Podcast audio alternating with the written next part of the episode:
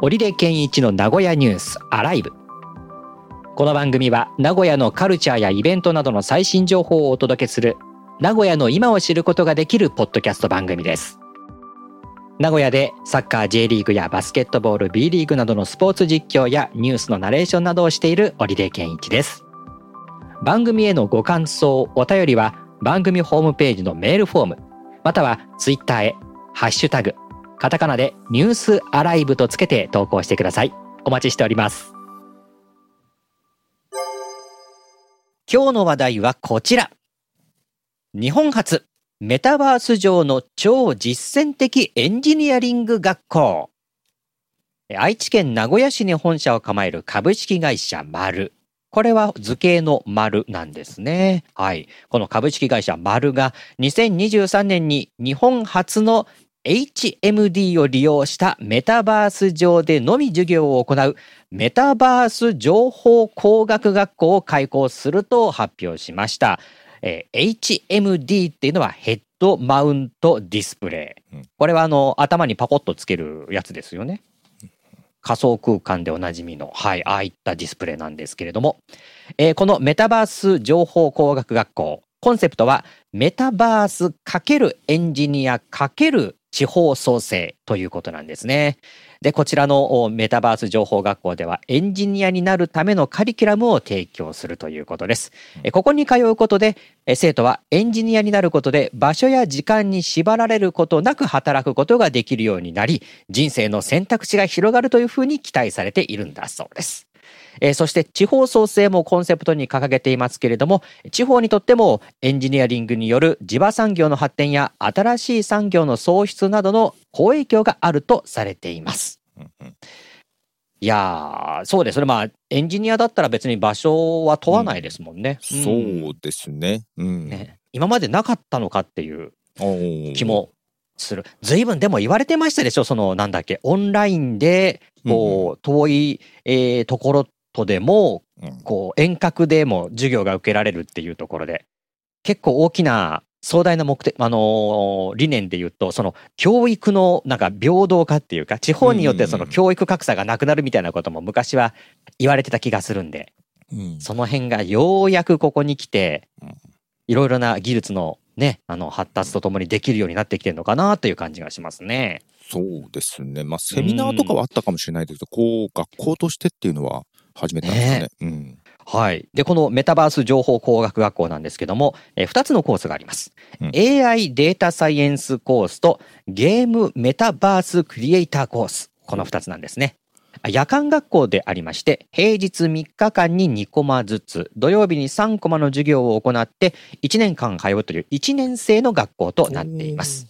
うんまあ、このカリキュラム非常に実践的ということで、エンジニアリングに必要な知識を網羅的に学べるということなんですね。うん。で、まあ気になるこのメタバース内での授業なんですけれども、オフラインの授業、まあ対面の授業っていうかな、僕らが一般的にイメージするような、ああいう授業と変わらない体験ができるんだそうです。で、パソコンを持ち込んで VR 空間内で授業を受けたり、それから大きな資料を閲覧したりするということもできるそうですね。パソコン持ち込んでか。あなるほど。うん。で、大きな資料ってあの SF アニメ作品でなんか見るような大画面ポーンってこう広がってくるような、あんなようなね、空間にっていうイメージですよね。で、このメタバース情報工学学校、2023年の開校を目指して準備を進めていまして、えー、今後どうなっていくのかというところも注目ですね。そうか、1年間の夜間学校ってことは、働きながらも行けそうな感じですね。そうですね。よより嬉しいですよね。ねあのそこまで行かなくてもいいわけだから。なんだったら職場にヘッドマウントディスプレイ持ってって。確かに。仕事終わってからそう。そう、仕事終わってからそれでやれるっていうことですから、まさに場所を選ばずに学べるっていうことで。ね。うん、へこれが名古屋市の会社が。はい。名古屋市に本社を構えている株式会社が、えー、このえー、メタバース情報工学学校っていうのを開校するというふうに発表してるんですね。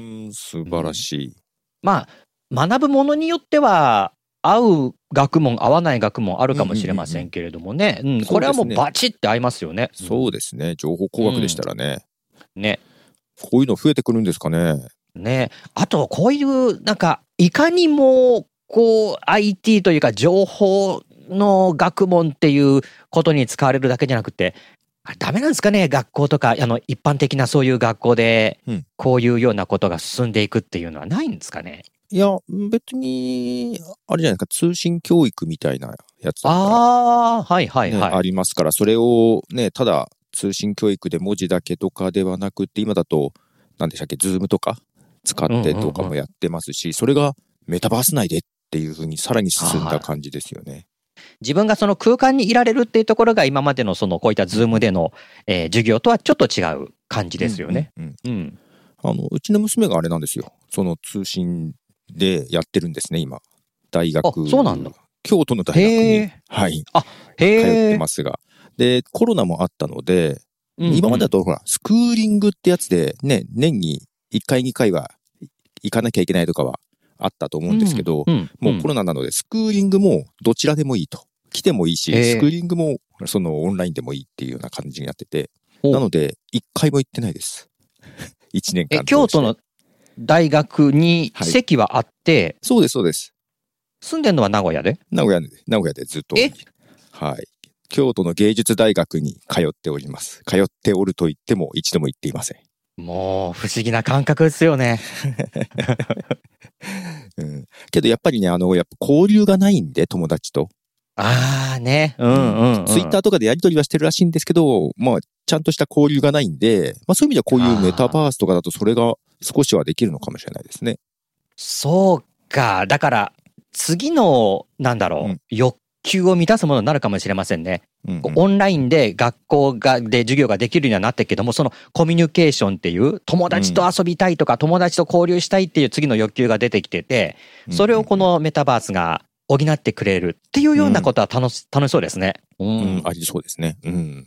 わあ、でもそういう世代が今、徐々にこう、うんうん成熟っていうかこう広まっていってると、うんうんこの子たちが社会に出てきた時にまたなんか社会のシステムって変わってくんのかな？むしろまあ少、し見えるものが違うかもしれないですね。うん。むしろ何か若者たちの不満っていうのが出るのかな、なんで行かなきゃいけないのっていう。おー。会社って会議多そうじゃないですか。うんうんうんうんうんうん。うん。そういうようなものも変わってくるのかなけどですね、本当にちょっと前に、えっ、と、まだ入入社して、まだ何年、1年2年の人が、うん。なんか他の会社は、なんかフルリモートってとこも多いけああ、ど、ほうほうほう。最初入社してからすぐフルリモートだと仕事も全然覚えられないし困るっていう話をしてました。ああ、なるほどね。そっかそっか。うんまあそういう意味ではやっぱ研修というか、顔を突き合わす時間っていうのは絶対になくならなうんうんい感じですね。無駄話が意外と重要だったりとかありますからね。うん。ありますからね。ええだからいいところもこう取り入れつつ、今の社会の、えーいいところも入れつつこうハイブリッドしていくような形に今後はなっていくでしょうけど、まあ、何にしろやっぱり距離の物理的な距離が縮まっているっていうのはやっぱりすごいですよね。うんうんうんうん。はい。ということで今日は日本初メタバース上の超実践的エンジニアリング学校という話題お届けしました。